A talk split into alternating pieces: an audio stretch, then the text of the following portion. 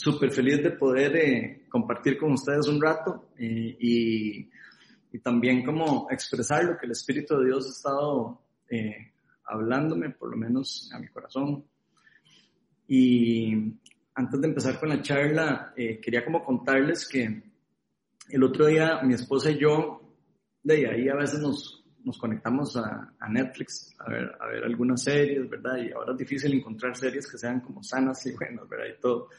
Pero bueno, ahí nos estábamos, eh, empezamos a ver una serie en Netflix que se llama Designated Survivor.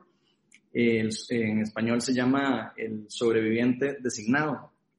Y para los que no lo han visto, se trata de que ah, eh, ocurre un atentado en, en Estados Unidos y destruyen todo el Capitolio, imagínense, todo el Capitolio queda completamente destruido y todos los miembros del gobierno se mueren, ¿verdad?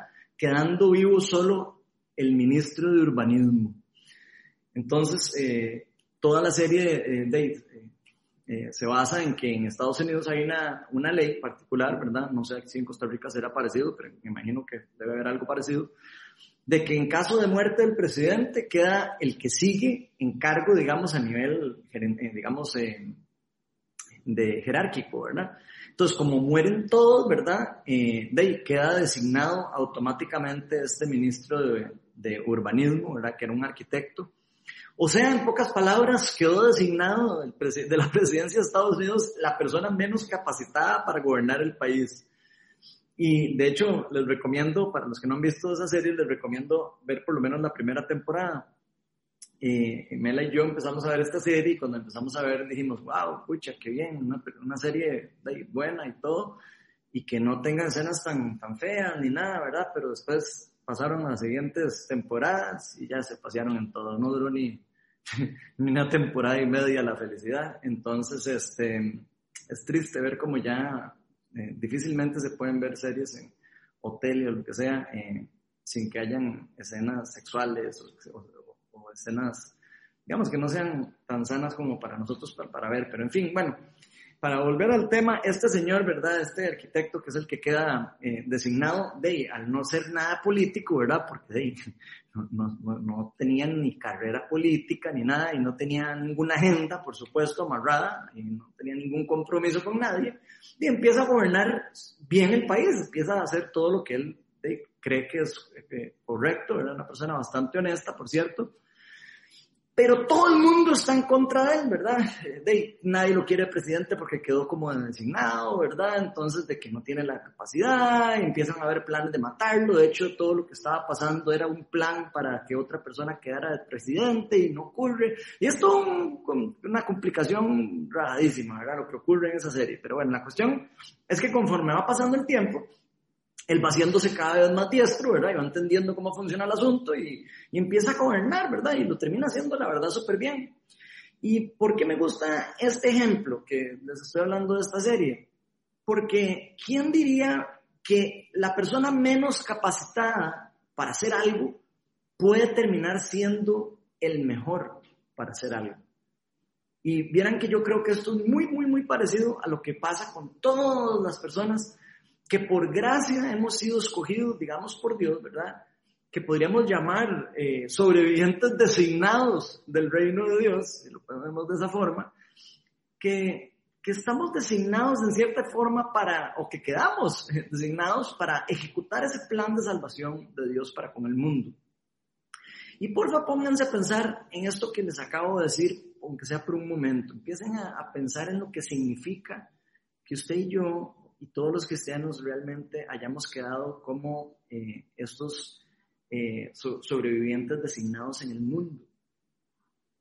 Aunque tal vez usted y yo no seamos muy capacitados, aunque tal vez usted y yo no nos creamos, digamos, que tengamos la capacidad de tener y, tener eh, una, una tarea tan importante como la que se nos fue asignada por Dios, esta gran comisión, por supuesto que por la gracia de nuestro Señor Jesucristo, por la gracia de Dios, es que Él nos escogió entre de muchos. ¿Para qué? Para reconstruir y reinstalar en cierta manera el reino de Dios en este mundo en el que vivimos, que quedó en manos del pecado y en manos del reino de las tinieblas. Y la verdad, si lo vemos de esa forma, que es como realmente es, es algo sorprendente. Ahora, lamentablemente muchos de nosotros como que nos cuesta, ¿verdad? Entender ese concepto, ese concepto importante, digamos, que incluso me atrevería a decir, porque no solo la palabra lo dice, sino también lo veo en el, alrededor de nosotros, las personas en el mundo creen que ese concepto de la gracia es una completa locura. Es casi que incomprensible para el ser humano sin la intervención divina del Espíritu Santo. Pero aunque lo creamos o no, eh, eso, y entendamos ese concepto, y así de ilógico que es ese concepto, ¿verdad? Por lo menos dentro de la lógica humana, ¿verdad? Este concepto de la gracia de Dios, según nos enseña la Biblia, eh, es totalmente una locura para el mundo. ¿Y qué es lo ilógico de esto? ¿Qué, qué es la locura? Me pregunto, ¿verdad? O sea, tal vez usted se está preguntando. Y realmente la, la, lo, que, lo que realmente representa esa locura de este concepto es que a pesar de que todos, usted y yo y todas las personas en el mundo, seamos tan imperfectos, seamos eh, llenos de errores, llenos de imperfecciones, llenos de problemas, llenos de un montón de cosas, ¿verdad? Que creo que todo el mundo se identifica con lo que estoy hablando. Aún así, por medio de la gracia de Dios, gracias a esa misericordia y ese regalo divino de Dios y esas ganas de Dios de dar y dar sin pedir nada a cambio, es que Cristo designa a quien Él quiera. Por gracia. ¿Para qué? Para llegar a ser parte de su reino. Un reino, ¿verdad? El reino de Dios, verán en este caso, que, que ya ha llegado por medio de Cristo, que todavía está llegando y que va a terminar de llegar para transformar absolutamente todo el mundo entero en el que nosotros vivimos. Por eso la charla de hoy eh, la titulé La gracia incomparable de Dios. Y vamos a hacer una oración para invitar al Espíritu Santo para que nos guíe, para que nos abra el entendimiento y para que rompa cualquier cosa que esté bloqueando de que usted y yo podamos entender, ver o incluso oír lo que el Espíritu de Dios está queriendo hacer alrededor de nosotros. Espíritu Santo, yo quiero venir delante de ti, Señor, con humildad, Señor, y pedirte para que se caigan todas las barreras que hay alrededor de nosotros, que se rompan todos los muros de enemistad, que se quiten todos los bloqueos, que se abran los oídos, que se abran nuestros ojos, que se caigan los velos, que se, que se abran las compuertas del cielo, Señor, para que podamos entender lo que vas a hablar hoy, para que podamos digerirlo espiritualmente, para que podamos ponerlo en práctica, para que podamos experimentar esa vida que tú nos ofreces, no solo en, el, en la vida futura, en la instauración completa del reino, sino en este tiempo en el que el reino de Dios está en un proceso de irrupción, que está en un proceso de establecimiento, que está en, un proceso de instauración, por decirlo en cierta manera. Señor, te pido para que todos podamos eh, vivir y experimentar esos destellos del reino que tú nos prometes, que tú nos enseñas y que tú ya nos has dicho, Señor, que has traído a, nosotros, Señor, por medio de tu Hijo Jesucristo. Así que gracias, Señor, por todo lo que nos das. Bendícenos y abre nuestro entendimiento en el nombre de Jesús. Amén. Bueno, hoy vamos a estar en la primera carta de Pablo a su discípulo Timoteo. Y vamos a estar en el capítulo 1. Así que si tienen Biblia pueden irla abriendo y vamos a ir leyendo aquí los versículos eh, uno por uno. Eh, vamos a estar en el capítulo 1 del versículo 12 hasta el versículo 17. Es un poco largo el pasaje, así que tengan paciencia. Dice así, ahí se los van a proyectar en la pantalla. Primera Timoteo 1, 12, 17 dice, doy gracias al que me fortalece, Cristo Jesús nuestro Señor, pues me consideró digno de confianza al ponerme a su servicio. Ven qué increíble esto, qué chido.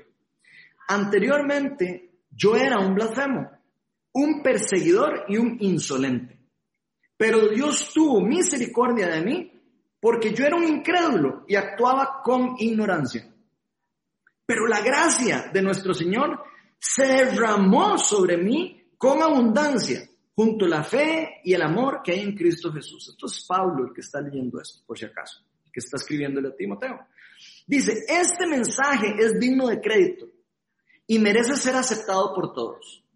Que Cristo Jesús vino al mundo a salvar a los pecadores, de los cuales yo soy el primero. Pero precisamente por eso Dios fue misericordioso conmigo, a fin de que en mí, el peor de los pecadores, pudiera Cristo Jesús mostrar su infinita bondad. Así llegó a servir, así llegó a servir de ejemplo para los que creyendo en Él recibirán la vida eterna. Por tanto, al Rey eterno, inmortal, invisible, al único Dios, sea honor y gloria por los siglos de los siglos. Amén. Ese es el pasaje que vamos a estar estudiando hoy y realmente es un chuzo de pasaje y estoy seguro que la mayoría de nosotros nos vamos a identificar con la charla de hoy. Y hoy vamos a, a estar enfocados al menos en tres verdades que van a tener el poder para cambiar el rumbo por completo de su vida, mi vida y de todas las personas que quieran escuchar y entregarle la vida a Cristo.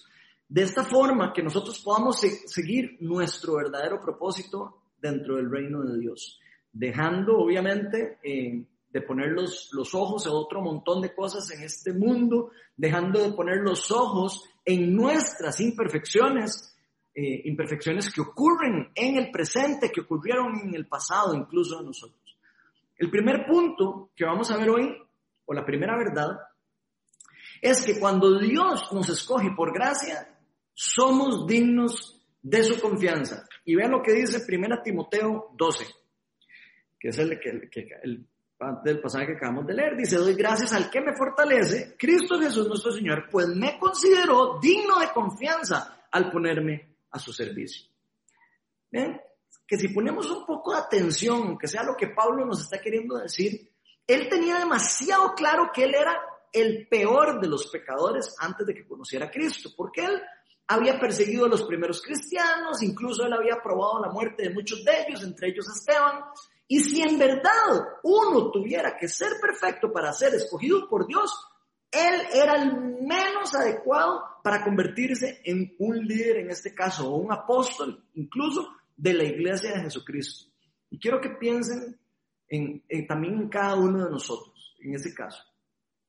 Y aunque usted y yo no lo creamos, esto mismo es exactamente lo que nos pasa a muchísimos de nosotros, o por lo menos lo que me ha pasado a mí y probablemente a algunos de ustedes. Yo creo que a todos, pero Podría ser que a alguno no le haya pasado, pero no creo.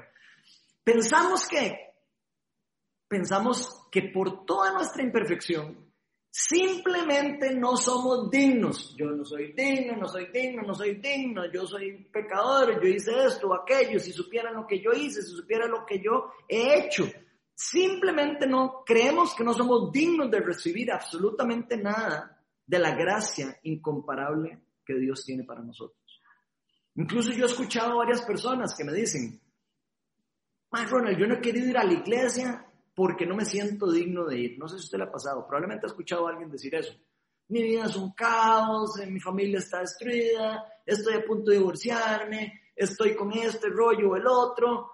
En fin, montones de cosas complicadas que están pasando. Y empiezan a creer o a decir incluso, mejor voy a tratar de arreglar mi vida antes de acercarme a Dios. Voy a arreglar esto y el otro antes de llegar a Cristo. ¿Y saben qué? Si nosotros, usted y yo, o cualquiera persona del mundo, si nos esperamos a tener todo perfecto en nuestra vida para poder acercarnos a Dios, adivine qué, nunca nos acercaríamos. Sería completamente terrible para nosotros eso, si de verdad hubiera un requisito de ser perfecto para poder venir delante de Dios. De hecho, precisamente así son la mayoría de las tácticas que usa nuestro enemigo, el diablo, en contra de nosotros, por supuesto, en contra del, del pueblo de Dios. ¿Por qué? ¿Por qué digo eso? Porque Él nos hace pensar a usted y a mí que Dios es malo. Eso es lo que Él le encanta hacernos creer. Y así pasó en el Edén y así ha pasado en toda la vida, en todas las cosas que nosotros hacemos. Nos hace creer que Dios es malo, que Dios solo ama y que solo recibe a las personas perfectas. Entonces, ¿qué es lo que hace? Nos dice, usted, cristiano, pero si usted es un cochino, si usted es un maloso, ya no se acuerda lo que usted hizo aquel día y ya no se acuerda lo que está haciendo, lo que hizo o lo que sea. Así es el enemigo. Él quiere señalarnos a usted y a mí, ¿para qué? Para alejarnos, para alejarnos del reino de Dios. Pero esa es una de las peores, peores mentiras que pueden existir, por lo menos en contra del plan de Dios para salvación de la humanidad. Por lo menos yo creo que es una de las, de las más eh, que existen.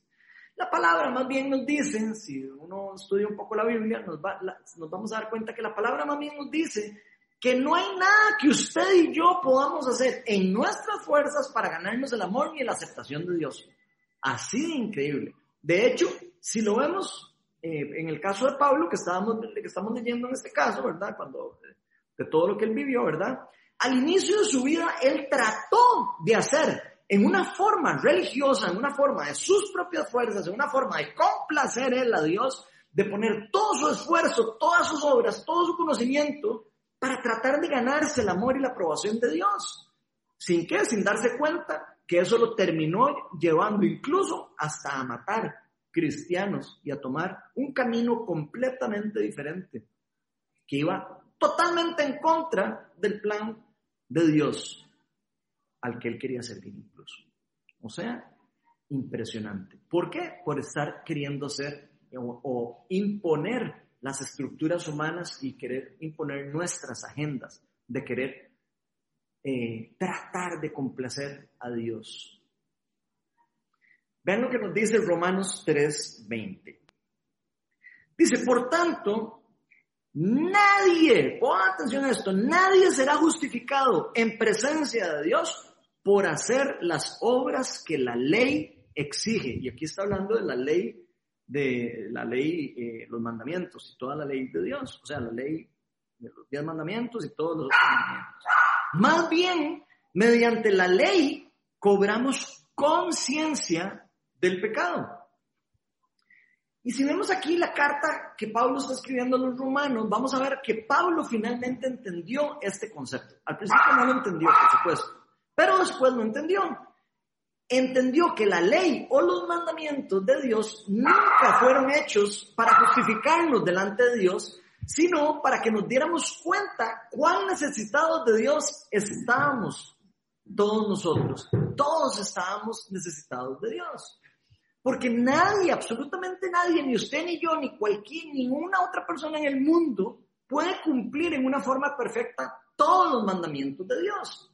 De hecho, solo Dios mismo es capaz de hacerlo. Y precisamente cuando entendemos esto, cuando entendemos este concepto, es que nosotros podemos rendirnos delante de Dios y podemos pedirle a Él que nos convierta en parte de Él. O sea, que nos permita a nosotros ser parte de su familia.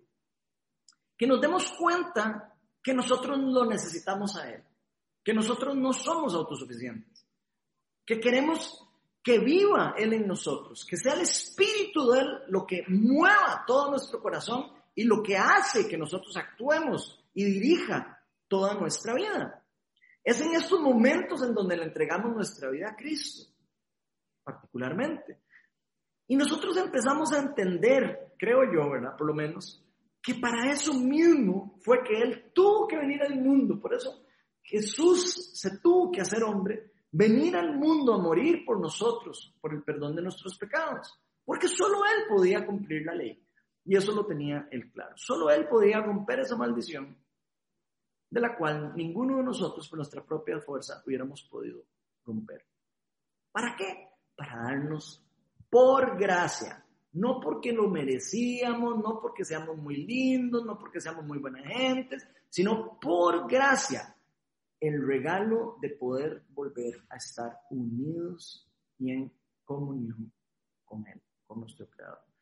De hecho, la única forma en como nosotros podemos volvernos dignos, y cuando digo volvernos dignos, digo pasar de la indignidad a la dignidad, o pasar de la injusticia a la justicia, la única forma de volvernos dignos de confianza de Dios es por medio de esta obra redentora que Cristo efectuó en la cruz donde Él rompió y destruyó el poder del pecado para con la muerte, para todos los que han puesto la fe en Jesucristo. Él permitió voluntariamente, dice la palabra, de que lo sacrificaran, incluso como un cordero sin mancha, ¿para qué? Para el perdón de los pecados de todos los que queramos poner la fe en Él, de todos los que queramos creer en ese sacrificio que Él hizo por nosotros. Vean lo que dice Hechos 13, versículo 39. Dice, ustedes no pudieron ser justificados, pongamos atención, no pudieron ser justificados de esos pecados por la ley de Moisés. O sea, otra vez, ustedes no pudieron ser justificados de esos pecados por la ley de Moisés. Pero todo el que cree, Cristo, por supuesto, es justificado por medio de Jesús.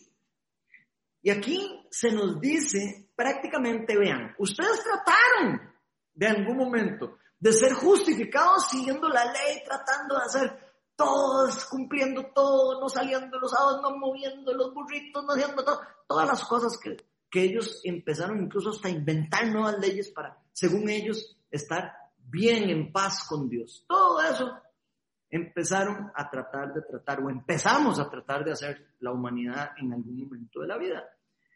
Pero nos dimos cuenta que era completamente imposible. Y precisamente para eso fue diseñado. Fue diseñado de esa forma por Dios.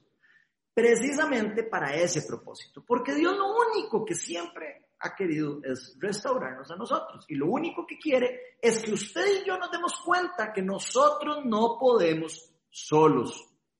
Que necesitamos de Él que fuimos creados para vivir en una comunión con Él.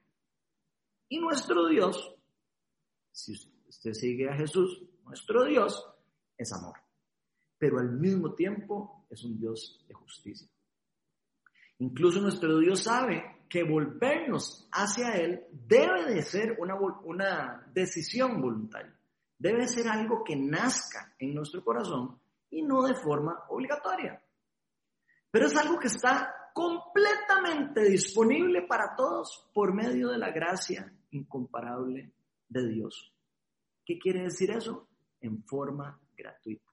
No hay que hacer nada, no hay que pagar, no hay que hacer un esfuerzo, es simplemente poner la fe en Jesucristo, poner la fe en quien pagó el precio por el, la paga del pecado que era la muerte pero por diferentes razones no todos lamentablemente queremos recibir. Vean lo que dice Romanos 3, 21 al 24. Romanos 3 del 21 al 24. Dice así, este es Pablo y sigue hablando. Pero ahora, sin la mediación de la ley, o sea, sin que tenga que ver nada con la ley, sin, sin la mediación de la ley, se ha manifestado la justicia de Dios de la que dan testimonios la ley misma y los profetas. Esta justicia de Dios llega mediante la fe en Jesucristo. ¿A quiénes? A todos los que creen. De hecho, no hay ninguna distinción, pues todos han pecado y están privados de la gloria de Dios, pero por su gracia son justificados gratuitamente mediante la redención que Cristo Jesús efectuó. Entonces, en pocas palabras, por medio de este sacrificio de Cristo se cumple la justicia de Dios en contra del pecado, pero al mismo tiempo se derrama por completo la misericordia, su amor por nosotros. Porque sin importar lo que cada uno de nosotros creamos, no importa lo que usted crea, no importa lo que yo crea, no importa lo que nadie crea, nuestro Dios es un Dios bueno. No importa si usted cree que es un Dios malo y que tira rayos de fuego, Él es un Dios bueno. Es un Dios justo, es un Dios amoroso, es un Dios compasivo y es un Dios de gracia incomparable. La segunda verdad que vamos a ver hoy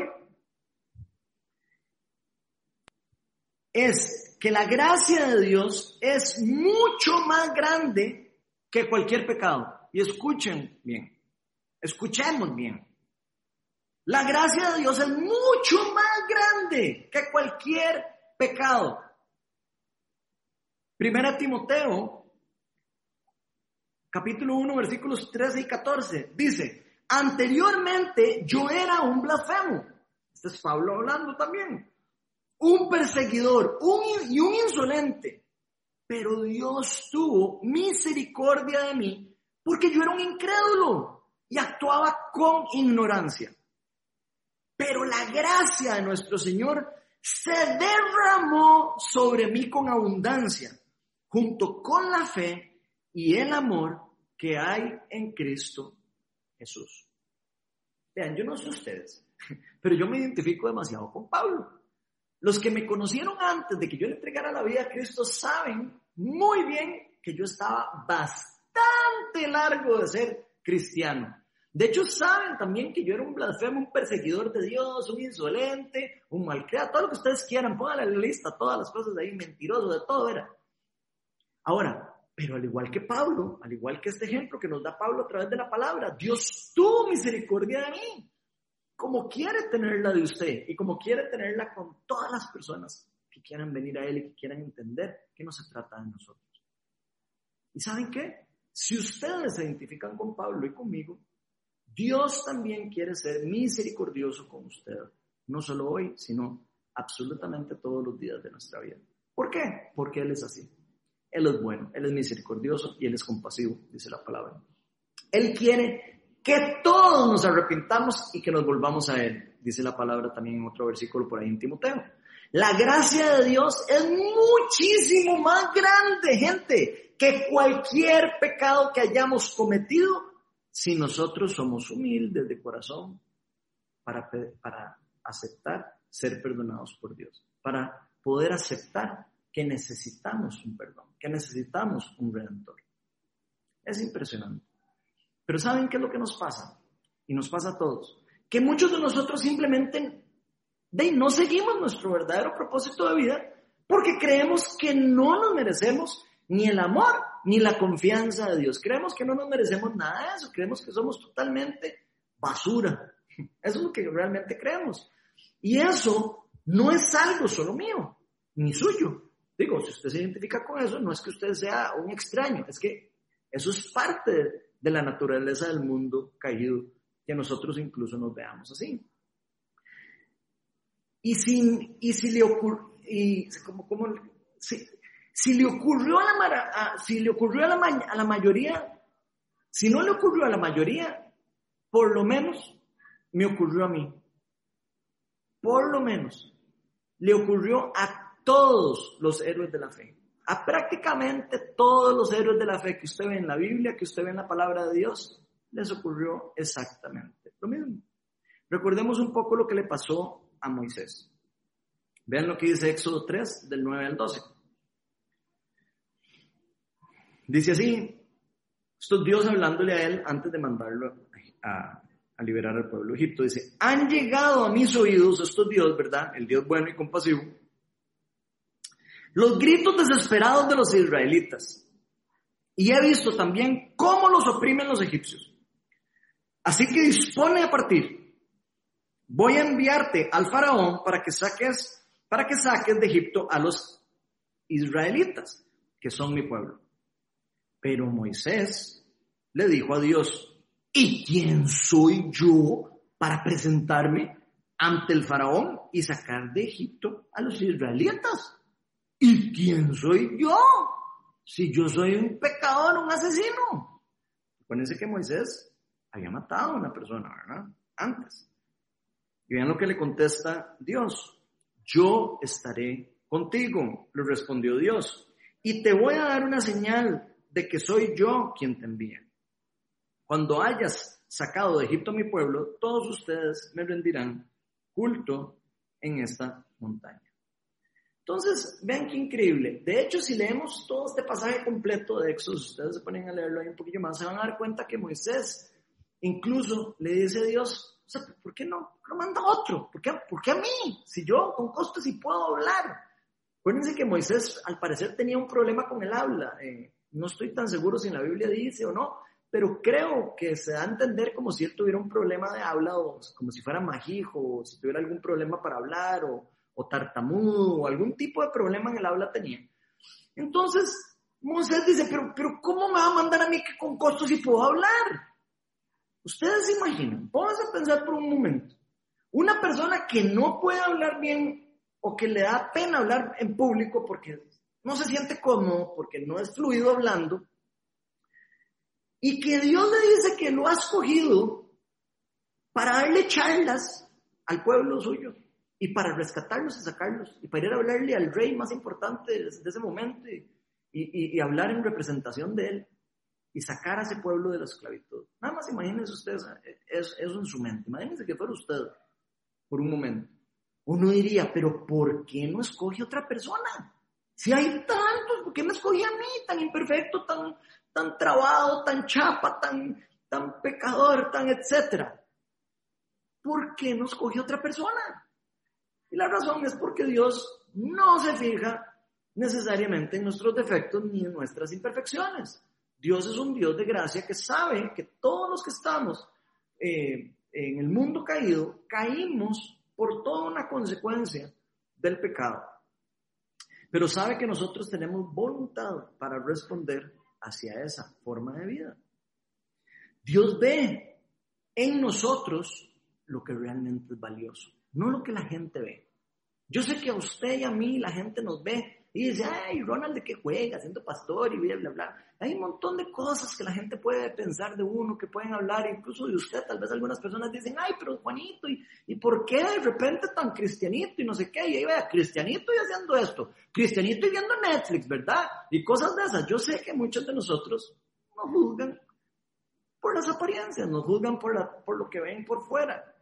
Pero Dios ve lo que hay dentro de cada uno de nosotros. Dios ve, Dios ve el oro en nosotros. Mucho de lo que las otras personas no ven. Y por eso, es que, por eso mismo es que Él envía a su Hijo Jesucristo al mundo que estaba sumergido en el pecado, que estaba eh, entregado a la muerte y decidió venir aquí para darnos una salida amorosa y al mismo tiempo una salida justa para el pecado que se había cometido. De hecho, si lo vemos bien, la misericordia de Dios por nosotros es muchísimo más grande de lo que nosotros nos podemos imaginar. Estoy muy seguro que se sale de las barras del entendimiento de la mayoría de nosotros, si no de todos. Y si Él vino, o sea, si Dios decidió venir por nosotros, si Él eh, vino por alguien a este mundo a salvarlo, adivinen por quién viene por usted y por mí, por los pecadores, por las personas imperfectas, por las personas que no tienen la capacidad. Él vino por lo que estaba perdido. Ven lo que dice Mateo 9:13. Esto es Jesús hablando. Pero vayan y aprendan qué significa esto. Ah, no, no es Jesús, es Dios. Ah, no, sí es Jesús. Pero vayan y aprendan lo que significa, qué significa esto. Lo que pido de ustedes es misericordia y no sacrificios. Dios hablando, pero Jesús eh, diciendo las palabras de Dios. Porque no he venido a llamar a justos, sino a pecadores. O sea, Jesús vino precisamente a rescatar lo que se había perdido. Así que no importa lo que usted o yo o nadie haya hecho realmente en el pasado o en el presente, no importa lo que nosotros hayamos hecho mal. De hecho, yo mismo hice montones de cosas mal, montones de cosas, y a veces las sigo haciendo equivocadamente. A veces me equivoco y a veces me jalo tortas, sí, a veces me salen palabras y a veces, sí, igual que muchos de nosotros.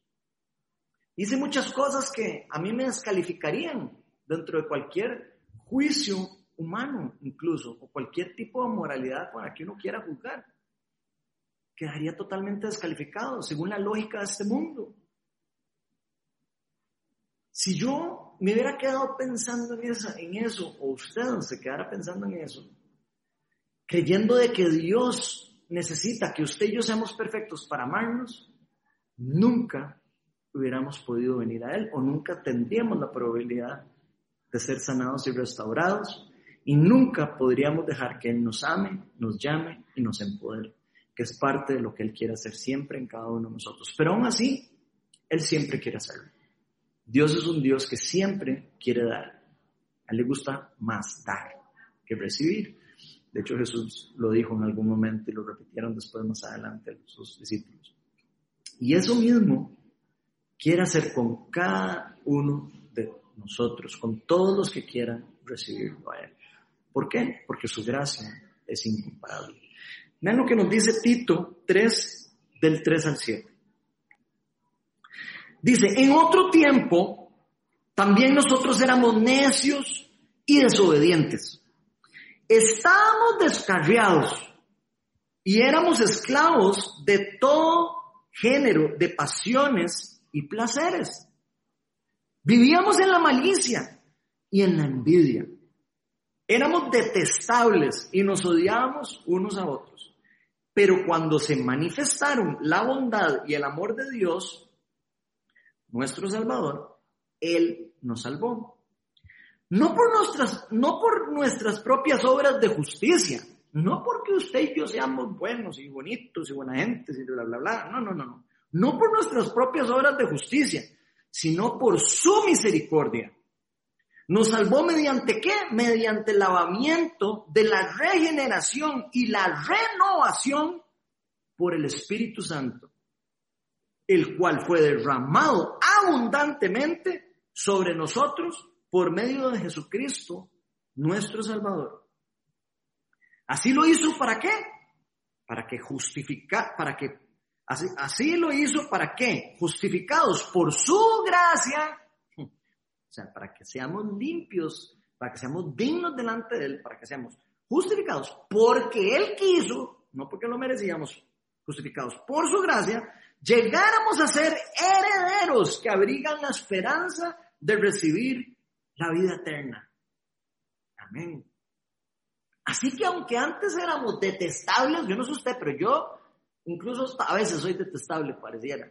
Algunos tal vez hasta les caigo mal a veces. Pero aunque, aunque usted y yo en algún momento fuimos más detestables, por decirlo todavía peor, y nos odiábamos los unos a los otros, aún así Dios vino para salvarnos. Aún así Dios dijo, yo quiero dar, entregar la vida por esta persona porque esta persona es redimible.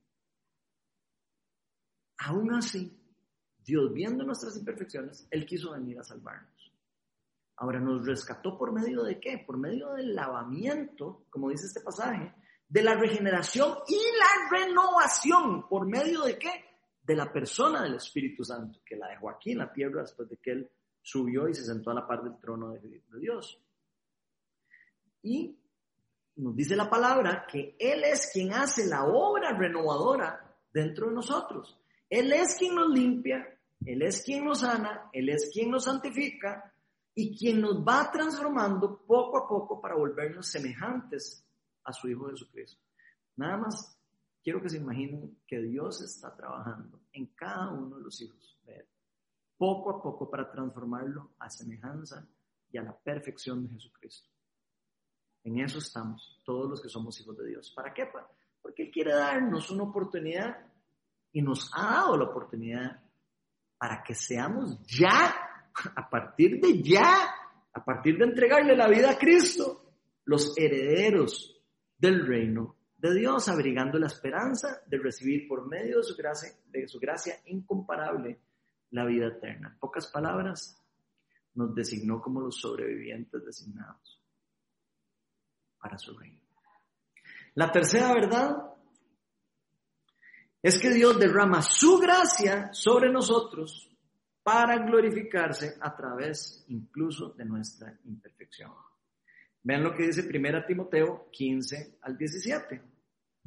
Este mensaje es digno de crédito y merece ser aceptado por todos, que Cristo Jesús vino al mundo a salvar a los pecadores, de los cuales yo era el primero. Eh, yo soy el primero, perdón. Eso es Pablo hablando. Pero precisamente por eso Dios fue misericordioso conmigo, a fin de que en mí el peor de los pecadores pudiera Cristo Jesús mostrar su infinita bondad. Así llego, a servir de ejemplo, pongan atención a esta parte, así llego a servir de ejemplo para los que, que creyendo en Él reciban la vida eterna. Por tanto, al Rey eterno, inmortal, invisible, al único Dios, sea honor y la gloria por los siglos de los siglos. Amén. O sea, gente, nuestro Dios es demasiado misericordioso es demasiado compasivo. A pesar del montón de nuestras imperfecciones, a pesar de que somos a veces hasta chapas en muchas cosas de, de las que hacemos, a pesar de que a cada rato nos jalamos tortas, involuntariamente, por lo menos, los hijos de Dios, Dios va a usar todas, absolutamente todas las cosas de nuestra vida, incluso todo lo que pasó en nuestro pasado, todo lo que vivimos en el pasado, todo lo que experimentamos, todas nuestras debilidades, incluso hasta cosas malas que hicimos, todas las cosas las va a usar para qué? De alguna manera, para transformarnos y empezar a ser útiles para multiplicar el reino de Dios en la tierra. Incluso Él se glorifica por medio de los testimonios de transformación, los testimonios de, de sanidad, de restauración y de transformación de todas las personas que hemos pasado de la muerte a la vida. De hecho, aquí mismo en Viña Oeste nos encanta a nosotros ver y testificar las cosas que hacen las, eh, cosas que hace Dios a través de nosotros. Y lo hemos visto con un montón de personas pasar. Por eso es que nos encanta a nosotros grabar los testimonios de las personas, compartirlos con todo el mundo. Por eso los tenemos en SoundCloud, testimonios de sanidad, testimonios de restauración de matrimonios, testimonios de sanidad y de liberación, testimonios de, de la gloria de Dios en diferentes cosas. Nos encanta eso. ¿Por qué? Porque los testimonios glorifican a Dios y son parte de lo que Dios usa para demostrarle a las, a las personas que no creen, a los incrédulos, que las personas sí pueden cambiar, que las personas sí pueden tener un encuentro con Dios, que las personas sí pueden experimentar un poder sobrenatural que viene de Dios y que es capaz de transformarnos a usted y a mí de algo inservible, detestable, en algo servible y útil para el reino de Dios. Es impresionante eso. Y no importa qué es lo que hayamos hecho, no importa lo que hayamos vivido en nuestro pasado, porque para Dios lo más importante es lo que usted y yo vamos a hacer a partir de hoy. Para Dios es mucho más importante eso que lo que hicimos en el pasado. Él tiene un futuro nuevo para usted y para mí y para cada una de las personas que están escuchando este mensaje. Tiene un propósito para cada uno de nosotros. Y yo quiero que todos nos hagamos esta pregunta. ¿Qué vamos a hacer hoy? ¿Qué vamos a hacer hoy? ¿Cómo vamos a hacer? ¿Vamos a cambiar nuestra mentalidad acerca de Dios? ¿Qué vamos a hacer hoy con lo que ya sabemos que ocurrió en el pasado. ¿Qué queremos en el presente de nuestra vida? Lo que sí le puedo decir es que el Espíritu de Dios está esperando que usted le diga, yo quiero caminar de hoy en adelante a la par de Jesucristo. Eso es lo mejor que cada uno de nosotros puede hacer. El cambio en la vida de Pablo fue un ejemplo del poder de Dios un ejemplo de cómo el poder de Dios puede venir en una forma sobrenatural y cambiar a una persona. El cambio en mi vida también puede ser un ejemplo del poder de Dios.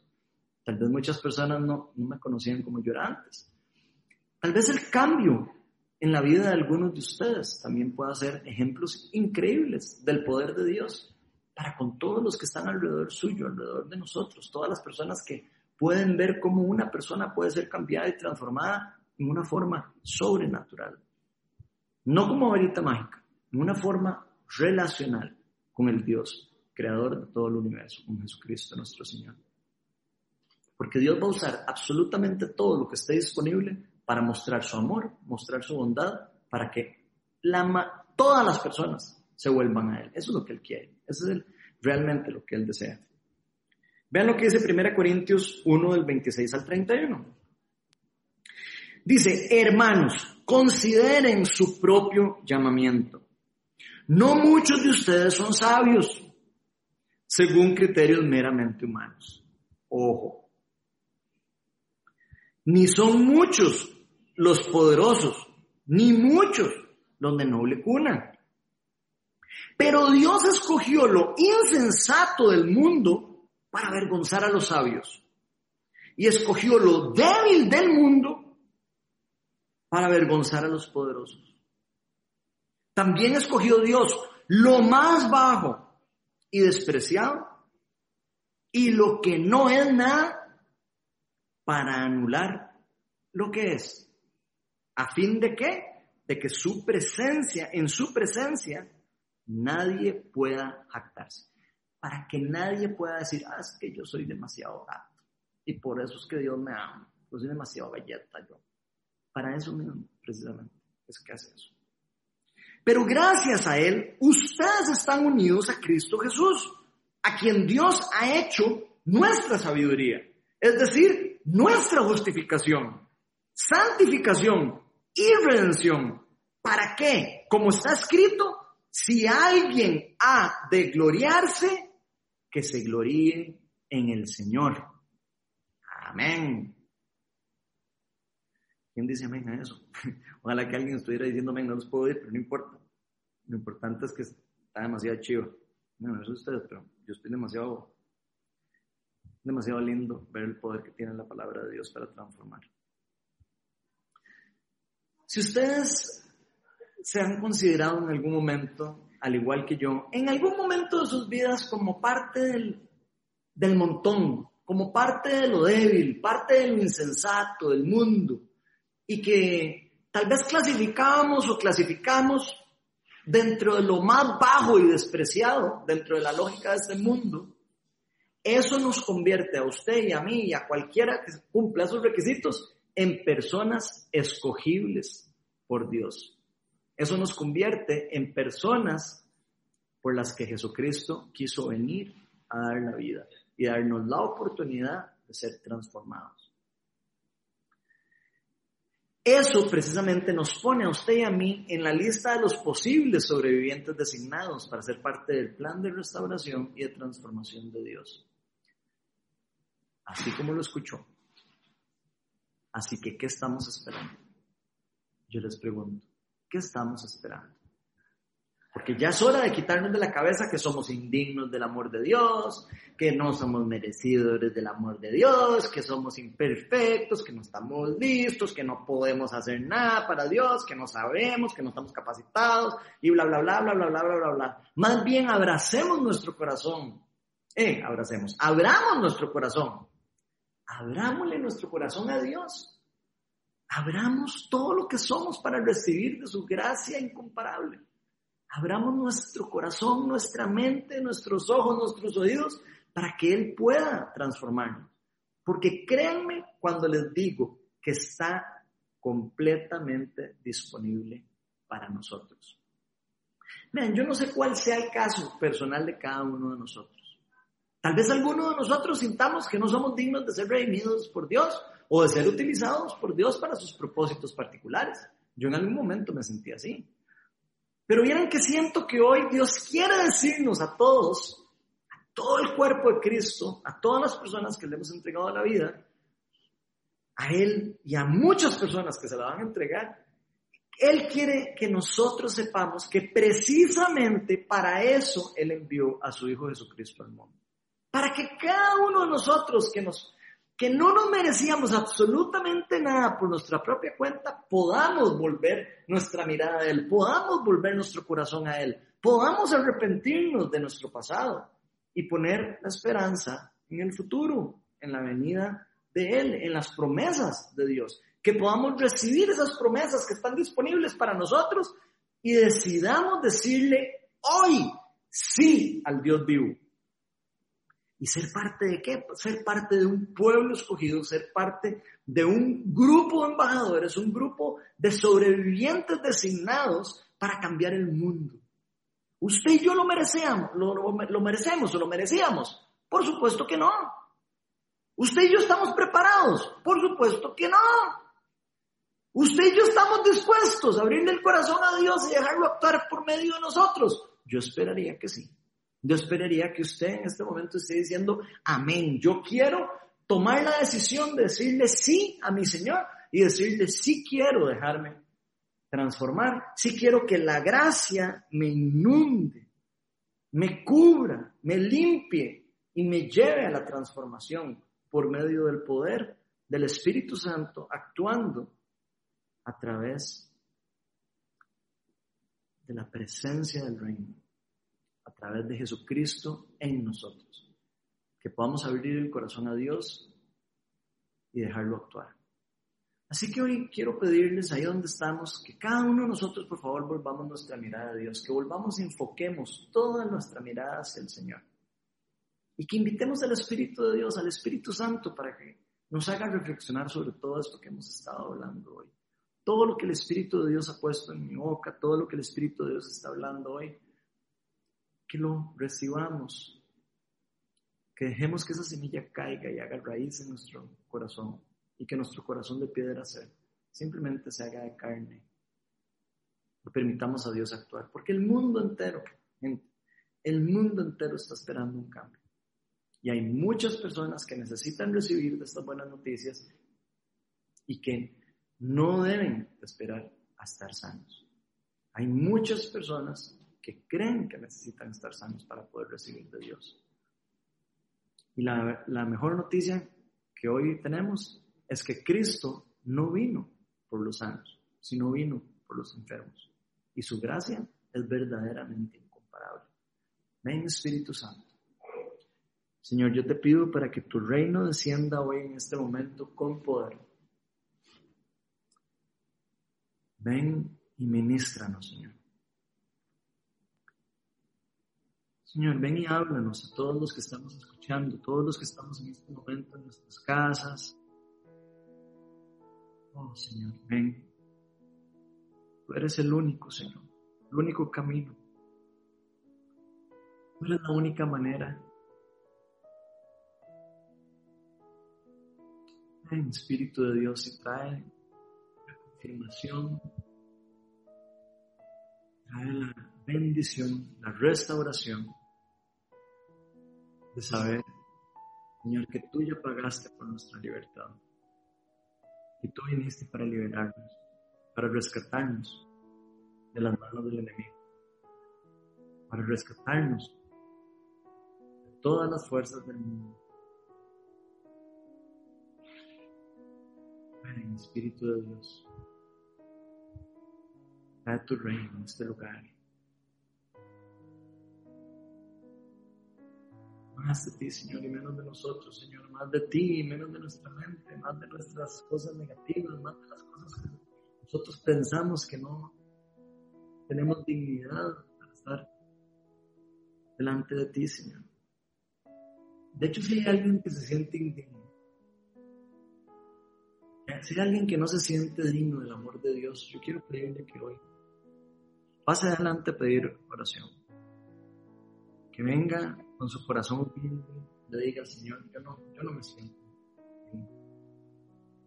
Tal vez las mentiras del mundo, lo que ha pasado, tu pasado, tu presente. Tal vez hay algo que nos está persiguiendo de eso. Y no nos está permitiendo venir delante de Dios y decirle, aquí estoy. Ven Espíritu Santo. Te pido para que tu reino descienda con fuerza delante de nosotros. Si usted necesita oración, chat está ahí abierto. Nada más levante su mano y unos minutos alguien se va, va a poder orar por usted en privado. No se vaya. No se pierda la bendición de recibir oración. O tal vez hay alguien aquí que ha sido llamado por Dios y no ha empezado a seguir su llamado porque tiene dudas de que no está listo o lista. Hoy es el mejor día para recordar que prácticamente todas las personas de la Biblia no estaban listas cuando Dios los llamó. Nosotros no tenemos que estar listos. Nos tenemos que preparar. Sí. Tenemos que tomar una decisión. Pero Dios nos va a preparar para llevar a cabo nuestro llamado, su propósito en cada uno de nosotros.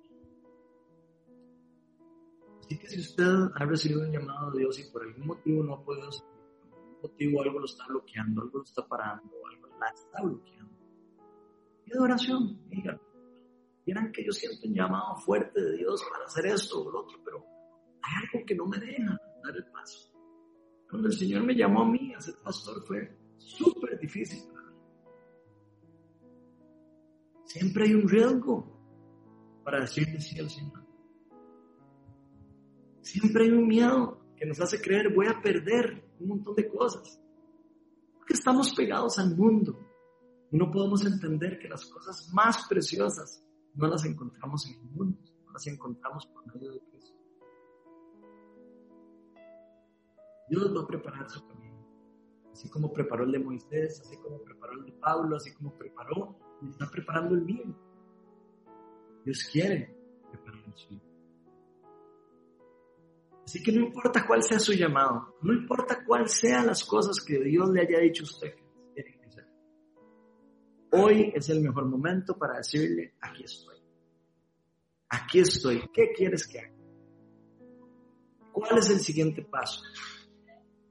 Él nos va a capacitar, Él nos va a preparar y Él va a hacer que todo lo que nosotros necesitemos esté a nuestro alcance para Él nos ha a nuestra vida. Porque gracias a Dios es una gracia realmente incomparable. No importa que hayamos hecho, no importa que pensemos incluso nosotros. Dios quiere innovarnos, empoderarnos y de esa forma participarnos dentro del plan de salvación del mundo. Ven, Espíritu Santo, yo bendigo a todas las personas que están escuchando este mensaje, Señor. Yo pido para que tu reino descienda con poder. Señor, yo desato el poder del Espíritu Santo con la autoridad que tú nos has dado a los hijos tuyos, Señor, para impartir, para poner manos, para llevar la bendición del reino. Pido una unción especial para todo el cuerpo de Cristo. Pido un empoderamiento, Señor.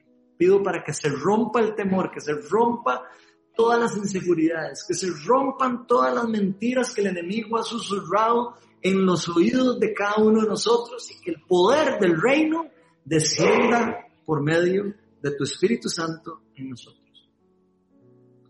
Ven y transfórmanos, Señor. Llévanos a otro nivel, Señor. Llévanos a un lugar donde realmente nosotros digamos, pero está ni loco que hubiera soñado que Dios iba a usarme para esto. Eso es lo que tiene el Dios para nosotros, el Dios verdadero. Planes incomprensibles para nosotros por medio de nuestra lógica humana. Así que yo quiero invitarlos hoy para que empiecen a soñar con lo que Dios quiere hacer a través Porque Él siempre está orando y siempre va a estar trabajando.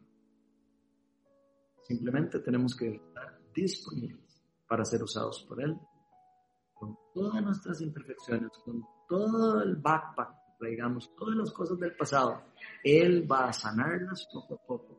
Él va a lavarnos, transformarnos, renovarnos y alistarnos para la obra perfecta que Él tiene para todos nosotros. Espíritu Santo, ven y llena este lugar, Señor.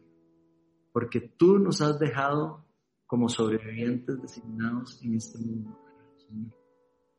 Los cristianos somos sobrevivientes en el mundo caído. Tu palabra dice que aunque muramos, vamos a vivir. Así que ven, Espíritu Santo, empodera a tu pueblo, empodéranos como iglesia, Señor. Bendícenos, bendice los líderes de la iglesia global, Señor. Bendice, une las iglesias global, une tu cuerpo, Señor. Desata el poder del Espíritu Santo y empodéranos, Señor, para lo que viene en estas nuevas épocas, en estos nuevos tiempos que vas a hacer, Señor. Yo bendigo a cada una de las personas en el nombre del Padre y del Hijo y del Espíritu Santo. Amén, amén. El que necesita oración, el chat está disponible para que todos reciban de lo que necesiten. Así que un abrazo a todos y que Dios los bendiga.